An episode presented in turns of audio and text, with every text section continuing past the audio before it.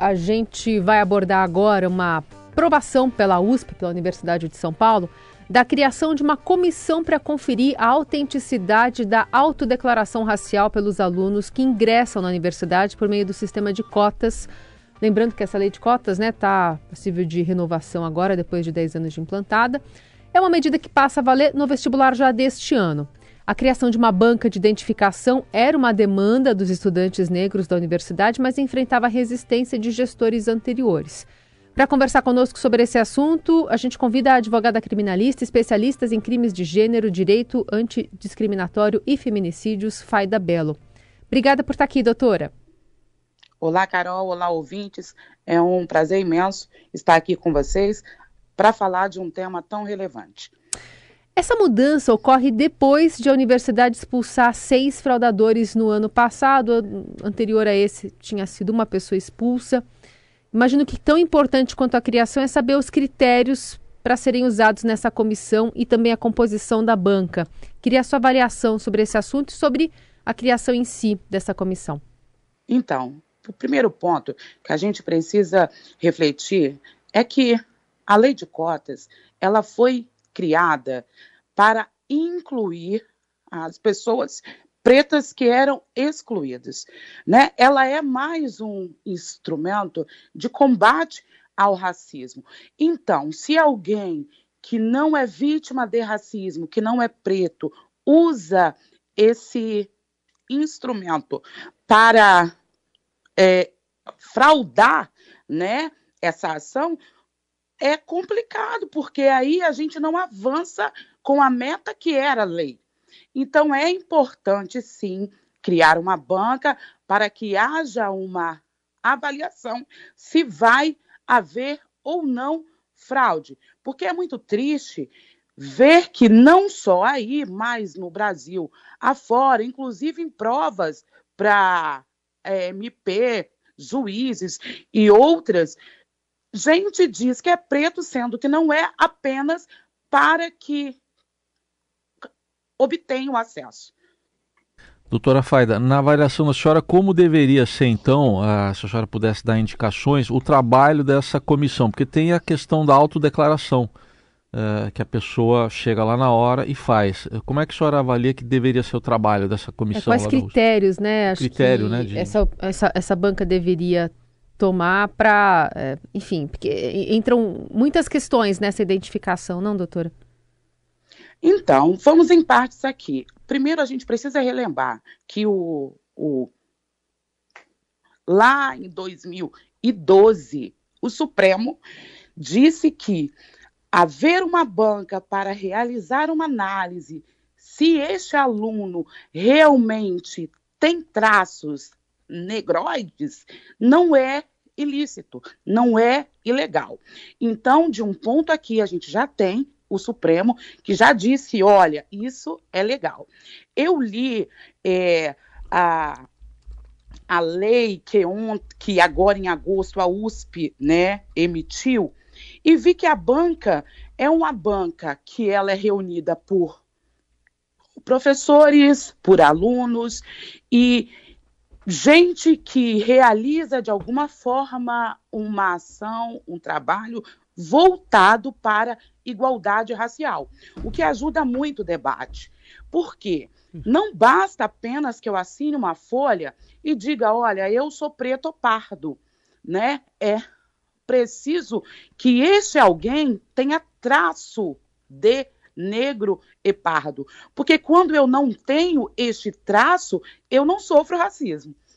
Se eu não sofro racismo, então eu não tenho razão para ter uma reserva que precisa ser usada para incluir quem é excluído. Entende isso?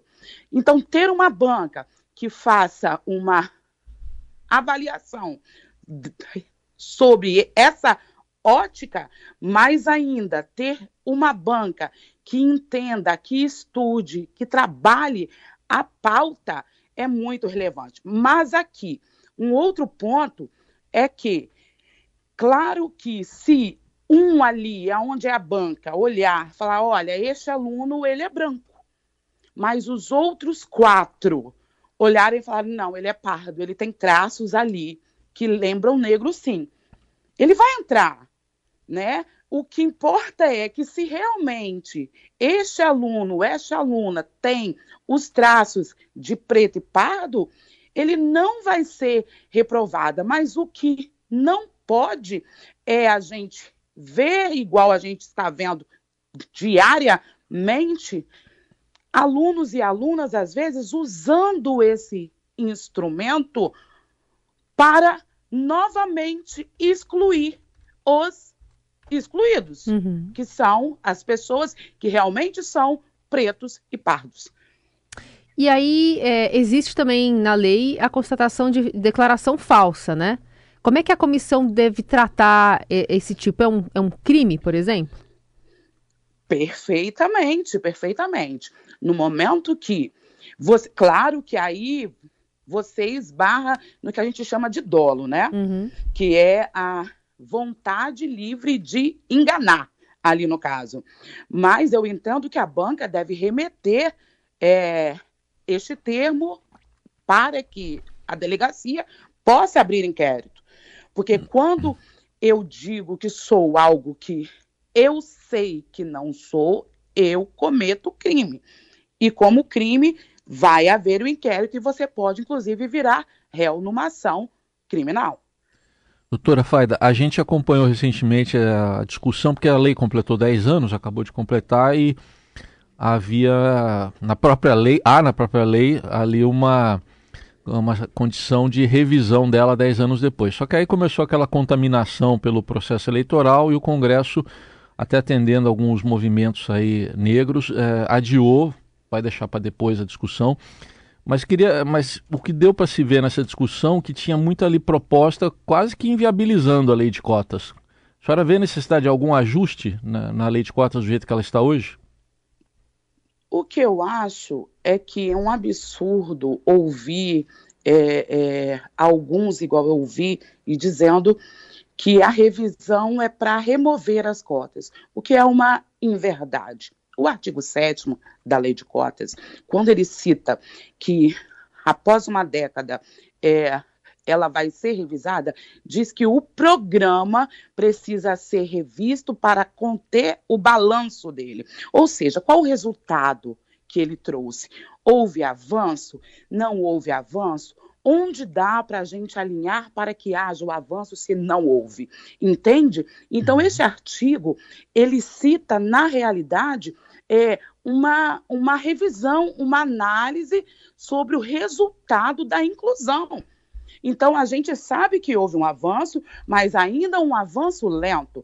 Então, essa revisão precisa ser para arrumar mais elementos para que a gente possa avançar ainda mais na inclusão de pretos, pardos e indígenas aí com as cotas.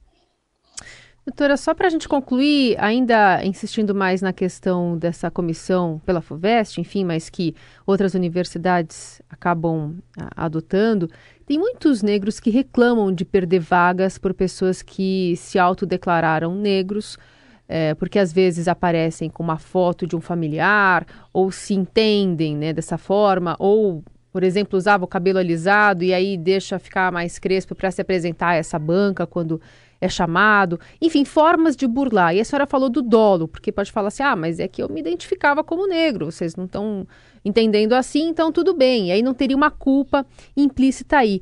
Não fica uma lacuna a ser, a ser é, enfrentada para que esses casos não fiquem é, sem punição ou que essas pessoas se sintam ainda à vontade para tentar pleitear uma, um, privilégio que não seria de fato concedido a eles? Sim, inclusive, é, criar essa banca é um instrumento, um meio importante para ver se burla, né, as fraudes. É um processo, porque, né? É um, é um, é tipo de barreira, porque, né? Assim, eu li, eu li o regimento e ele é feito de várias fases, né? Uma fase, o aluno assina o termo e diz se é preto pardo ou indígena. Na outra fase, tem uma banca online. Depois tem uma outra banca onde ele vai olhar olho a olho ali a banca. Então, assim, é, eu entendo que o regimento está de maneira clara e dá a este aluno a chance de comprovar que ele realmente é preto, pardo ou indígena. Agora, eu reitero o que eu disse ao início: cotas para pretos, pardos e indígenas existem para que este grupo, que sempre foi excluído, possa ser incluído. Então, ainda que eu more em um lugar que é plural, de várias cores, nós, a gente sabe quem sofre na pele, quem vai andar em um shopping e o cara que olha a loja vai atrás. Uhum. A gente sabe quem vai é, andar à noite com um boné e o policial vai achar que é um ladrão. Então, assim, são esses traços que a gente precisa dar o lugar que antes foi excluído. Uhum. Agora, se eu tenho alguém que falar, ah, eu tive uma avó preta, tá, mas você não sofre exatamente nada no que diz respeito ao racismo. Você não tem nenhum traço que lembre o preto. Então, porque o racismo no Brasil, ele é visual. Entende, Carol? Uhum. Ele é visual. Então, a gente precisa realmente incluir aqueles que visualmente são excluídos. Diferente do que acontece nos Estados Unidos, por exemplo, né? Exato, bem uhum. diferente. Bem diferente. Muito bem, essa é a advogada criminalista, especialista em crimes de gênero, Faida Belo, conversando conosco aqui sobre essa criação de uma comissão, então, para é, e tentar identificar, né, esse, esse sistema heteroidentificação de, é, de, de heteroidentificação racial para é, cotas, né, para enfim entrar nesse, nessa, nessa discussão do sistema de cotas e acabar ajudando esses alunos a, a, terem os seus direitos né, preservados de alguma forma. Muito obrigada pela conversa, doutora. Até a próxima. Um abraço, Carol. Um abraço, Aysen. Até a próxima.